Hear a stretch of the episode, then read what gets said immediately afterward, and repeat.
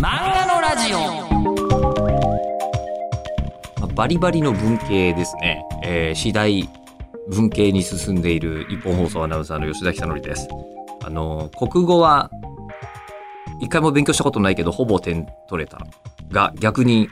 えーどんなに分け入って考えても、数学はなんで分かるのかが分からないというところにたどり着く、えータイプなんですよ。まあまあ、ね、あの、人にはいろんなタイプがあると思いますが、ただ、旗から見てるとめちゃくちゃかっこいいっす。理系の方々。まあ今その理系の憧れがね、あの、こうちょっとこう、あの、パーンとなっておりまして、えー、科学のラジオという別ポッドキャストもやってたりするんで、よかったらそちらもお聞きいただきたいと思いますが、今回はその科学を大フィーチャーして、えー、漫画にしたドクターストーン。これ、大げさに言うと、多分そのブラックジャックで医術が、医学が漫画になるということを手塚先生が発明したのと同じぐらいのなんか凄さなんじゃないのかなっていう気がするんですけどね。ドクターストーン。で、多分、本当何十年か後には、このドクターストーンを読んでノーベル賞取ったって人出んじゃないのかなっていう気がする、すごい作品だなと思うんですが、まあ、それを、ボイチさんと組んで作り出した稲垣理一郎先生に、つぶさにお伺いしております。ものすごい取材力ですよね、あれね、原作者さんとして。とか、原作者さんがついて漫画をやる意味ってはそこにあるんじゃないかなとも、つくづく思ったんですが。では、ドクターストーンのお話です、今回。どうぞ。え、じゃあ、あの、それこそじゃあドクターストーンの話に戻るんですけど、はいはい科学好きとかすごいおっしゃってたんですか？いや、科学に、この企画に関しては僕が起こした企画なので、はいあのー、なんでこれだったかって、まあいろんな理由あるんですけど、その中の一つとして、なんかね、理系をかっこよく書きたかったっていうのがありますね。理系かっこいいっす。理系かっこいいを書きたかったんですよ、僕。はい、はい、はい。あの、僕自身もともと同理系の人間なので、あ、そうなんですね。そうなんです。あの、算数理科だけで生きてきた人間はい、はい、はい、はい。あの、どうしてもエンターテインメントの中って理系のキャラクターって、クイクイクイってメガネやって。そうですね。白衣でね。白衣みたいなのばっかりですよね。うん私の勝率は100、ここの時点で100%ですみたいな言っときな。な、何俺の確率計算が？みたいな。かませ犬が多くて、多い主人公少ないんですよね。実際、あの、アイシールドの中でもそういう扱いしてますし、僕も確か。で、まあ、そうじゃないだろうと。うん。理系のかっこよさってあるでしょうと。うんそうしないから理系の志望の人が減っちゃうんじゃないのっていう思いが僕の中であって、そこをなんかすごくかっこよく書くことができたら、それ単純に面白いんじゃねえの？新しい面白さになんじゃないの？っていう思いはずっとあって、それをちょっとドクターストーンの中で見せたかったっていうのはありますよね。ただ、取材が鬼大変だったんじゃないのかなっていう。そうなんですよ。ただ、今回に関しては、アイシールの時と違って、監修の先生がついてくださってたんで、あーはめちゃくちゃ楽でした、逆に。そうか。アメフトに関しては、別にこう、東海が監修とかそういうのないわけですよね。ないです、ないです。アメフト全部自分で調べてました。取材も全部行ってましたけど。うーわドクターストーンも、まあもちろん取材にも行ってるんですけどええ、あの、下調べ的なことをやっぱり一番大変なので、んそこを監修のクラレ先生って方が、あの科学ライターの先生がやってくださったので、めちゃくちゃ楽でしたね。じゃあもう全力でお話作りの方に。そうです、そうです。で、本当にその科学ライターのクラレさんに頼んでよかったなって思ったことが、自分で取材してたらどうなってたかっていうことが途中で分かってきて、科学の先生って、はい。すごく頭がいいし、うんすごくちゃんと書こうとするので、うん資料をお願いすると、ブワーって書いてくるんですけど、わかんないんですよ、正直。難しすぎる。難しすぎる。多分こっちの知力を高く見積もりすぎてるんですよ。僕ら、あの、元素記号って何の人たちなので、まあ、小学生も読んでますからね、じゃあ、そうなんそうなん間違いなく。うん。あの、僕自身もそんなに知ってる、もう忘れてますから、昔のことなんて、あの、そんなに分かってる方ではないので、その資料、一次資料的なものを僕も見せてもらったことあるんですけど、もう何書いてあるかも分かんないんですよ。それを科学ライターの監修の先生、クラレさんが、先生が、あの、僕らバカチン向けに、こう、翻訳してくれるので、はいはいはい。あの、分かりやすく、こう、要点をまとめて書いてくれてるので、僕らもなるほどって、こうなって理解ができたので、それ抜きでやってたら、全部一次資料渡んなきゃいけなかったので、あの、論文とかも全部英語で見なきゃいけないですし。ですよね。いや、もう僕らもう英語 This is a pen のレベルですから、もう全然わかんないんで、めちゃくちゃ助かりましたね。いや、これ、漫画の話がちょっと離れちゃいますけど、はいあの、僕もう一つ実は科学のラジオって、科学者のサイエンスコミュニケーターの人と、ポッドキャストやってるんはいはいですけど、もう、あそこの分野って、噛み砕いてもらうとむちゃくちゃ面白いのに、はいはい全然噛み砕いてくれる人の数が少ないんですよね。数が少ない本当に少ないですよね。少ないです。でもそこもなんかドクターストーン本当にすごいなと思いながら、はいね、科学のラジオの方も今人類の進化について教えてもらったら人類の進化はジョジョだっつってましたか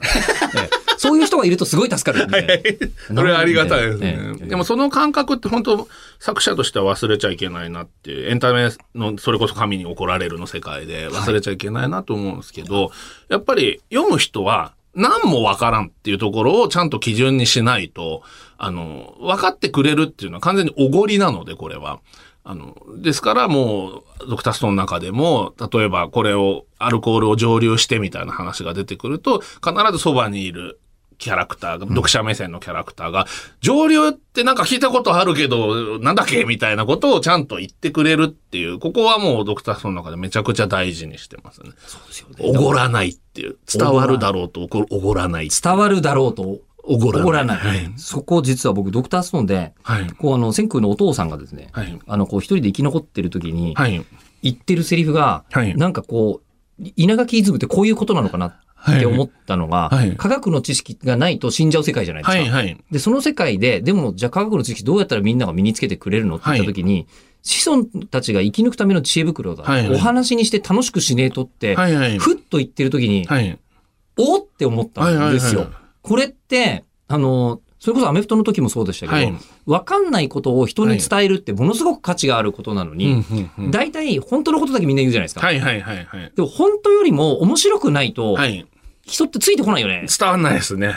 っていうことを、はい。なんかずーっと考えてらっしゃるんだろうなという。そうですね。とにかく伝え方っていうのがめちゃくちゃ難しいので、あの、これはちょっと、あの、ものづくり、特に漫画作りの方に対する話になっちゃうんですけど、あの、にしか伝わらない話になっちゃうんですけど取材とかってすると、まあどうしても、やっぱり人間って自分のやったことに価値があるって思いたい生き物なので、取材したことを入れたくなっちゃうんですよ。わかります。あの、ラジオもよく言うのが、自分で取材してきたものは可愛くて切れないそうそうそう、そういうことです、そういうことです。そっちの方がシンクった言い方かもしれないです。でもそこをあえて切れっていうのが、あの、取材した中の10のうち僕9は切りますね。あの、そんな割合ですか？切ります。あの、取っときたくなっちゃう。どうしても出したくなっちゃうんです。あの、せっかく得た知識なので、うん。あの、もったいない精神と、賢ぶりたい精神っていうのがあはい。あの、はい。とにかく僕は頭がいいと絶対思われたくないっていうのがあって、うん。あの、もう、何事も全部、あの、バカ、バカな書き方をしないと、やっぱり読んでる人には、それは読者さんがバカっていう意味じゃないですよ。そうじゃなくて、それぐらいに噛み砕かないと、実際には全然伝わんないんですよ。だって自分が逆の立場になればわかるんですよ。あの、自分がその科学者の先生にいろいろバーって言われると、何言ってんのってなるので、いや、それは向こうからしたら、そんな元素とか、分子とかわからないレベルなんてありえないじゃんって多分向こうは思ってるんですけど、あの、わからないんですっていう。いや、言葉はさすがに知ってますよ。でも、具体的に説明してみろって言われたら、えーとってやっぱなっちゃう状態でバーっと来たら、これはもう、あーってなっちゃいますから、そこでもう本当一歩一歩、あの、子供に語りかけるように、あの、知ってることでももう一回、こう、なぞってっていう風にやってくれると、あ、なるほど、なるほどって、やっぱようやくそこでストンと落ちるので、そこは本当ドクターストーン書いてる時にめちゃくちゃ気使ってたところですね。あじゃあ、そうすると、こうあの、面白いと、はい。まあ、正しいは、あの、はい正しいだから、はいあの、絶対にぶらしちゃいけないところではぶらしちゃいけないところです。あるじゃないですか。はい。ただ、難しいけど正しいことはいを、えっ、と、噛み砕くことができなかった場合っはい。ていうのは、もう噛み砕くまで、はい。もう時間を使うしかない。えっ、と、そこは最終的にはいくつか逃げのテクニックはあるんですよ。あの、一、個ですね、作、作中でですね、えーサルファ剤っていう、あはいあの抗生物質抗生物質って作中では言ってるんですけど、まあ正確に言うと抗菌剤なんですけど、それを作る作り方って、やっぱとても難しいんですよ。あの、一応僕もその当時はね、あの資料いただいて全部噛み砕いて自分の中ではもちろん把握したんですけど、これ説明するのはさすがに無理だっていう風になると、最終的な逃げの奥義としては、例えば主人公に、あの、パラアセトアミドベンゼンクロロスル本酸となんとか合わせるとみたいなことを長台詞でバーっと読者がわざと読みにくいように書いて、その隣で、えー読者目線のキャラが、うーん、何言ってるかわかんないみたいなことを言わせておくと、まあ、大丈夫なんですよ、読者としては。これギャグの一つだっていう。わからんことを言うギャグに。なればいそうです。いという。そうです。そういう風に落とし込んでいくっていうのが最終的な逃げでしたね。ただまあまあ、できる限り、あの、概念だけは伝えないと、ほ面白さがやっぱ出ないので、そこはなんとかするようにしてましたけど、ただそこも、あんまり、えっ、と、詳しく正しくやってしまうと、あの、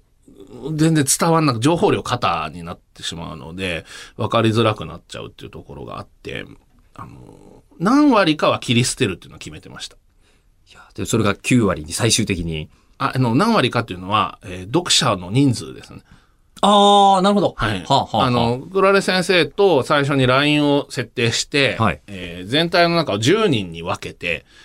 えーめちゃくちゃわかっ、わからない人、何も知識がない人っていうのが実際にはほとんどなんです。その7割にはわかるように書こうと。うーん。そして、えー上位の8と9の人は切り捨てようっていう。そして10の人はにやりとするようにしようっていうのがうん僕らのコンセプトで、あのー一見ちょっと、ちょっとかじってる人が見ると、あれ？これって間違ってないみたいなところがあるけれども、本当に詳しい人が見ると、ああ、なるほどねっていうラインを目指そうって言って全部やってましたね。あの、具体的な例を挙げますと、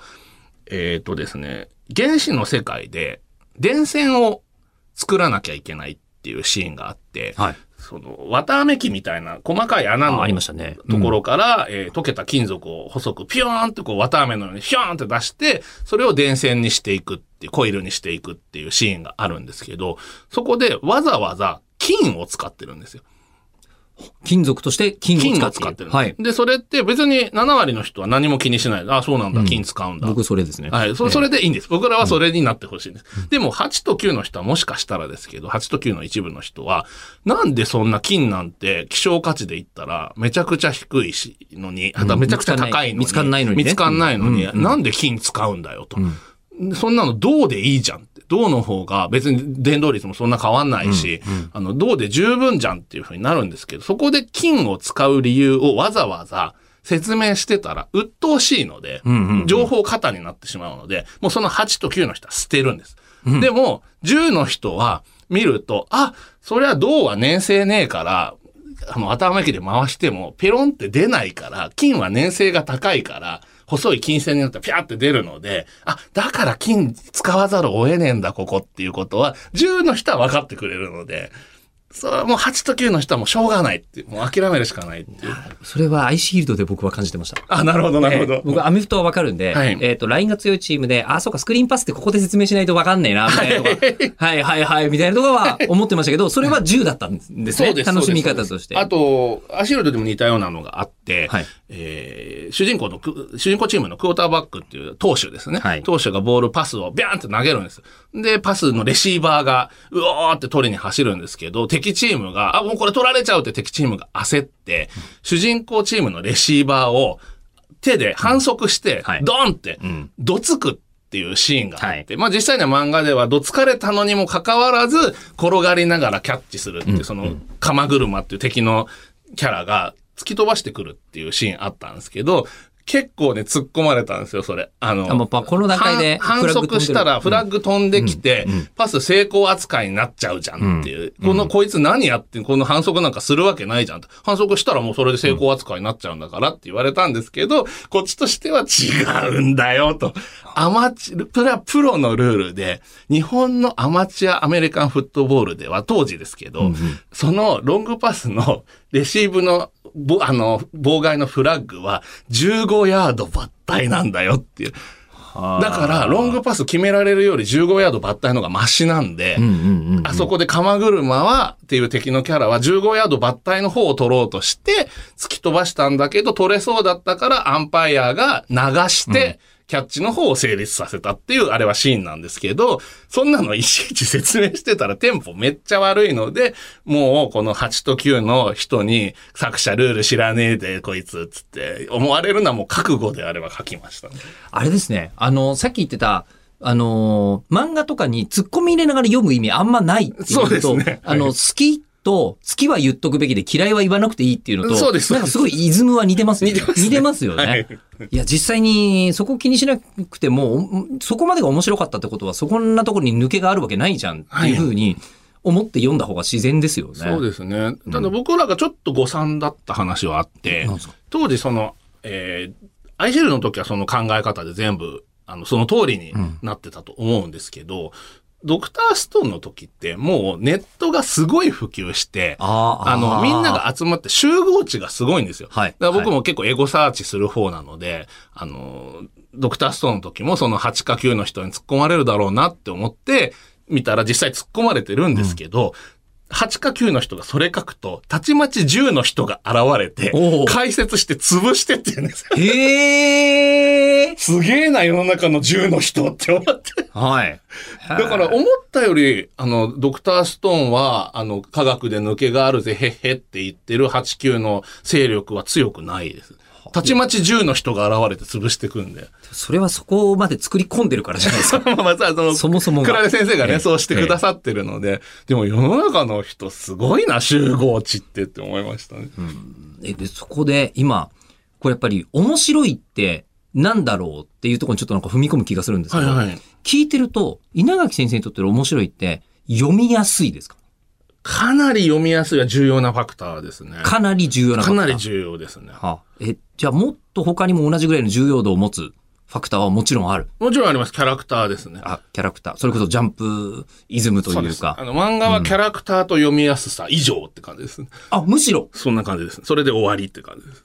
僕の中ではですよ。もいろんな考えありますけど。ただその読みやすさとキャラクターの世界に落とし込むために、その大元となっているネタ元の、はい。アメフトとか科学っていうのが、他の人たちはとてもじゃないけどそんな手間かけられない。それは監修の先生をつければいいんですよ。っていうのはドクターストーンで学んだ知恵ですね。そうです、そうです。ええでも、こう、アメフトにしても、はいその、なんですかね、その科学にしても、まあまあ、他の人が手を出さないと、はいあの、ちょっと唯一無二なものにはやはりなれる可能性が高い、そうですね。戦略としてはそうかもしれないですね。されいや、それは面白いけど、野球とか、はいサッカーとかになるともうものすごいやるわけですよね。はいはい。野球とかサッカーとか恋愛とかもうみんながはい。漫画にしてるものは、はい。同じキャラクターが素晴らしく、読みやすさも素晴らしかったとしても、まあそういう他作品は他にもあるっていうことにはなそうですね。あの、商業的な戦略で言うと、やっぱある程度ニッチなとこ、あの、せ書きたいのがね、いっぱいあるんだったら、あの、有利なとこで、有利な作品ジャンルで攻めた方がいいなとは思いますけど、それもこれも結局全部キャラクターを描くための舞台装置なので、正直何だっていいんですよ。別にど、あの、アイシールドだって、アメフトじゃなくたっていいんですよ。ドクターストーンも科学じゃなくたっていいんです。あのキャラクターさえ描ければ。ただ、あのキャラを描くには、この題材が最も適していたからあれになってるだけですね。うーん。パッケージはあんま重要じゃないので、あの戦略的には重要ですよ。あの商業的な戦略としては。ただ、あの本質的な面白さっていう意味では、全部キャラクターなので、もっと言い換えると、はい見てもらえるってことですか？見てもらえる、読んでもらえるが、イコール面白さ。見てもらえる、読んでもらえる、えーどっちかというと編集部に見てもらえる、読んでもらえる。あの、結局、プロデューサー、プロモーターに、あの、バイヤーに見てもら、あの、見つけて、販売ルートに載せてもらわないと話にならないので、うん。で、逆に、あの、それが必要ないっていうんだったら、今の時代別にツイッターとかでね、全然こう、あの、自主的に発表とかもできますから、そうじゃなくて俺はプロモーターの手を借りたいんだ、プロデューサーの手を借りたいんだっていうんだったら、やっぱりその人たちが、おって食いつくものの方が、戦略としてはやっぱり有利ですね。で、しかもね、その編集者さん、ね、プロモーターである、プロデューサーである方々っていうのもはい真剣に読者のことを考えてるから考えてます、考えてます。そりゃ、無茶なね、無理、あの、変なことも言わないというか。はい、一番のプロですからね、彼らは。うんあの、よく編集不要論、要不不要論みたいな話ってありますけど、うんはい僕はもう編集なしでは 絶対書けないですね。どんなこと相談するんですか？あの、もちろん展開についても相談しますし、この回圧巻ですよ。いやね、なんか、ドクターストーンとは、あの、その、そのキャラクターの面白さの方がエンターテインメントとしては重要。うん。で、で、えーそのニッチさと、ただそのニッチさを固め固めるために、どれだけ緻密な取材をしているのかと。なんか聞いてると、稲垣先生、ナチュラルに努力家なんですよね。あんま努力だと思っていらっしゃらない感じはすごくしますが、まあ、ドクターストーンの登場人物もみんなそんな感じではありますが、うん。やっぱり原作者さんであっても、こう、出るんですね、人柄。作品にまんま。ということで、えードクターストーンのお話から最終的に、えー面白さとは、まあ、特に商業漫画としての恐ろし面白さとはとようなお話になりましたが、で、次回は、まあ、この、あの、ドクターストーンちょっと監修のお話とかがまだあるのと、あと、えー現在、続行中。なので、あんまりこう、あの、ネタバレは言えないのではありますが、あの池上良一先生ですよ。と組まれるということになったトリリオンゲームのお話をお伺いする最終回です。えー稲垣先生のね。うん。